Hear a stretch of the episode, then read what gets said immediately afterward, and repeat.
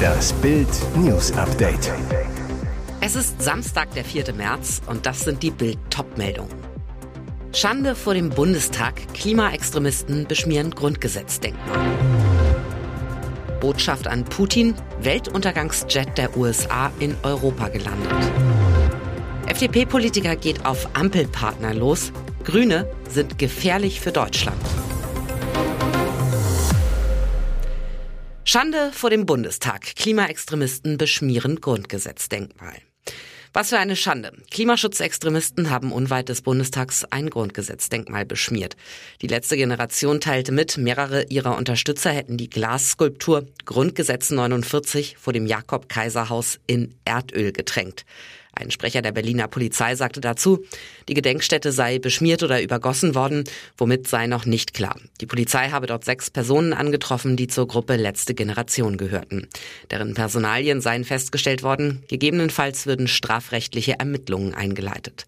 In der Mitteilung erklärt eine Sprecherin der Gruppe zum Hintergrund der Aktion, Erdöl verfeuern oder Grundrechte schützen. Im Jahr 2023 geht nur eines von beiden.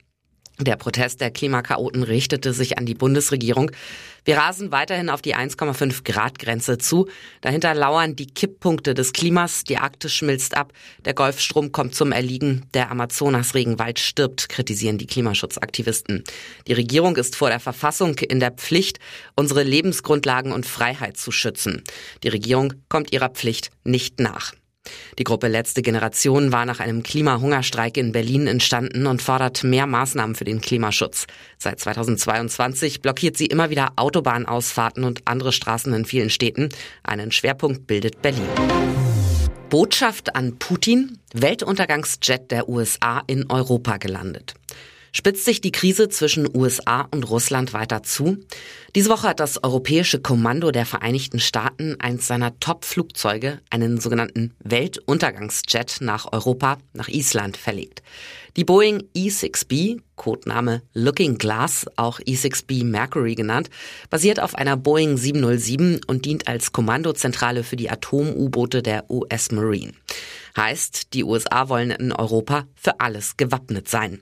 Im Falle eines Atomkrieges soll der US-Präsident das Flugzeug als fliegende Kommandozentrale nutzen können. Bisher ist dies jedoch noch nicht geschehen. Selbst George W. Bush soll es nach den Anschlägen vom 11. September 2001 vorgezogen haben, in einem Flugzeug der Air Force One zu reisen.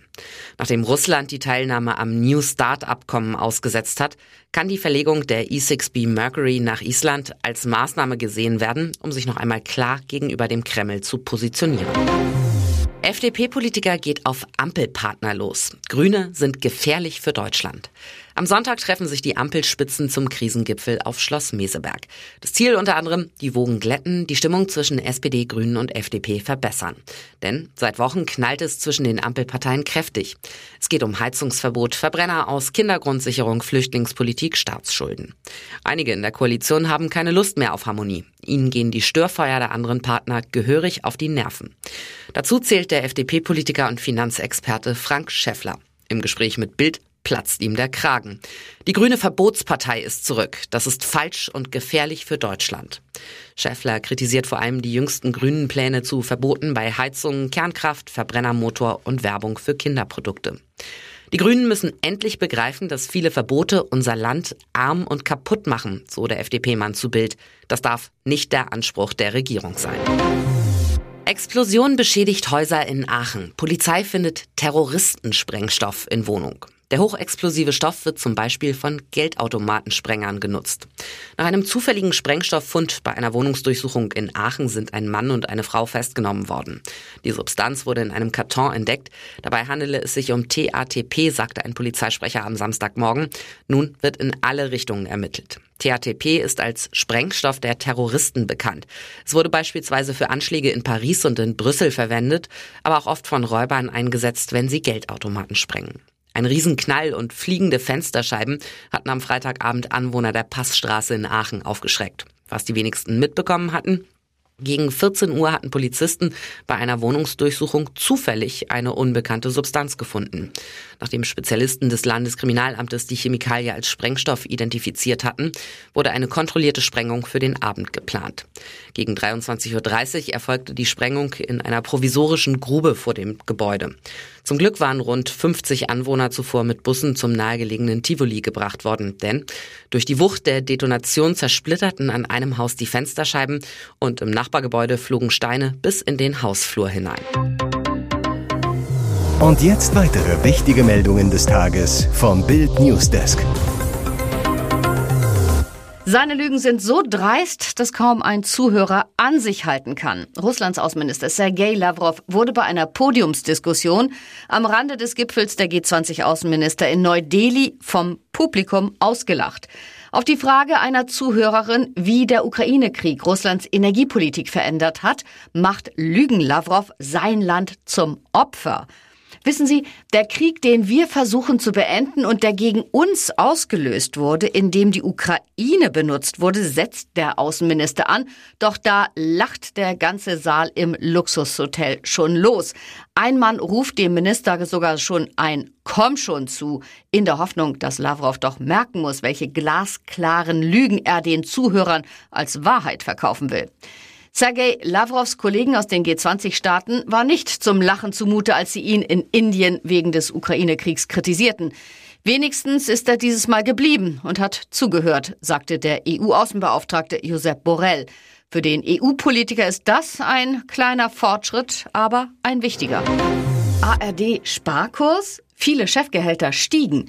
Im Streit um die Besoldung der ARD-Chefs fordert die CDU jetzt einen Gehaltsdeckel. CDU-Medienexpertin Christiane Schenderlein fordert, dass der öffentlich-rechtliche Rundfunk bei den Spitzengehältern Einsparungen vornimmt. Hintergrund der Skandal um Ex-RBB-Chefin Patricia Schlesinger und der TV-Ausraster von SWR-Intendant und ARD-Chef Kai Gnifke, der sein Monatsgehalt von 30.000 Euro lautstark verteidigt. Tatsächlich attestierte die zuständige Gebührenkommission KEF den öffentlich-rechtlichen schon 2019 ein überproportionales Vergütungsniveau. Ein KEF-Bericht forderte deutliche Anstrengungen zur Senkung der Luxusgehälter. Doch seitdem haben WDR, SWR und HR ihren Intendanten sogar eine Gehaltserhöhung spendiert. Kürzungen gab es nur bei Personalwechseln. Damit muss endlich Schluss sein, findet CDU-Expertin Schenderlein. Der ÖRR darf nicht die Akzeptanz der Beitragszahler verspielen.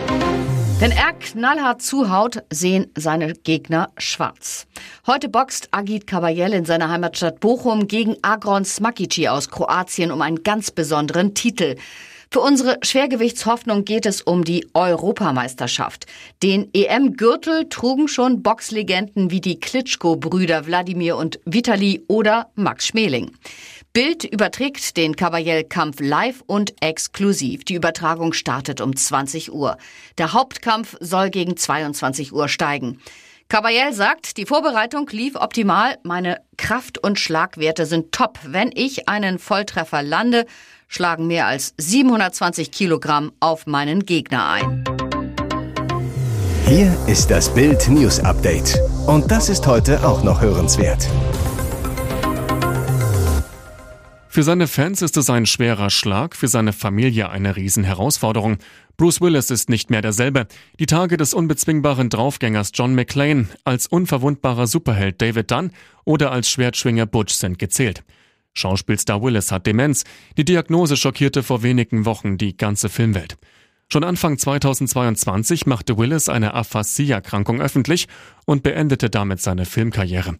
Doch die mit Sprachstörung einhergehende Krankheit wurde schlimmer, ist mittlerweile zur frontotemporalen Demenz fortgeschritten, wie Willis Familie bekannt gab. Jetzt das erste Foto des Superstars seit der Diagnose im Februar. Fotografen trafen Willis im sonnigen Santa Monica bei Los Angeles. Mit dabei zwei Freunde und drei Becher Kaffee. Bruce wirkt in seinem Pulli-Outfit mit Mütze entspannt. Doch klar ist auch, allein kann man ihn wohl nicht mehr ins Café lassen. Seine Kumpels passen liebevoll auf ihn auf, kümmern sich um Bruce. Tragisch, die Krankheit ist weder heil noch therapierbar. Trotzdem kann Blues auf seine Familie zählen. Die Band Lord of the Lost hat am Freitagabend in Köln den Vorentscheid für den Eurovision Song Contest gewonnen.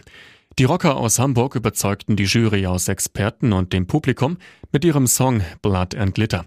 Sie treten am 13. Mai in Liverpool in England mit der düsteren Nummer für Deutschland an. Beim Vorentscheid in Köln trat Lord of the Lost in knallroten Glitzerkostüm auf, lieferte den Zuschauern eine spektakuläre Feuershow. Bei der Jury sprang der Funke aber zunächst nicht über. Nach ihrem Auftritt bekam sie von den Experten aus acht Ländern nur 43 Punkte, landeten auf Platz 5. Doch das Online-Publikum war Feuer und Flamme, schenkte Lord of the Lost 146 Punkte. Frontsänger Chris Harms konnte auf der anschließenden Pressekonferenz sein Glück kaum fassen. Wir fahren zum ESC und ein Monat später mit Iron Maiden wieder nach Liverpool. Wir sind vollkommen geflasht. Das Nachsehen beim Vorentscheid hatte Ike Hüftgold. Der Schlagerstar galt lange als Favorit, landete am Ende aber mit 111 Punkten nur auf dem zweiten Platz. Sonderbehandlung für Lewis Hamilton. Vor dem Formel 1 Saisonstart morgen in Bahrain mussten die zehn Teams bestätigen, dass ihre Fahrer keinen Schmuck oder Piercings im Auto tragen. Taten alle, bis auf Mercedes. Die Silberpfeile bestätigten dies nur für George Russell, nicht aber für ihren Rekordweltmeister. Grund? Der Brite kann seine beiden Nasenpiercings aus medizinischen Gründen nicht entfernen. Bereits in der vergangenen Saison bekam er deshalb vom Weltverband eine Ausnahmegenehmigung. Denn die Stellen entzündeten sich immer wieder. Sportlich wird es für Mercedes wohl keine Ausnahmesaison. Im zweiten Training war Hamilton nur Achter. Formel 1-Rückkehrer Nico Hülkenberg belegte im Haas Platz 5.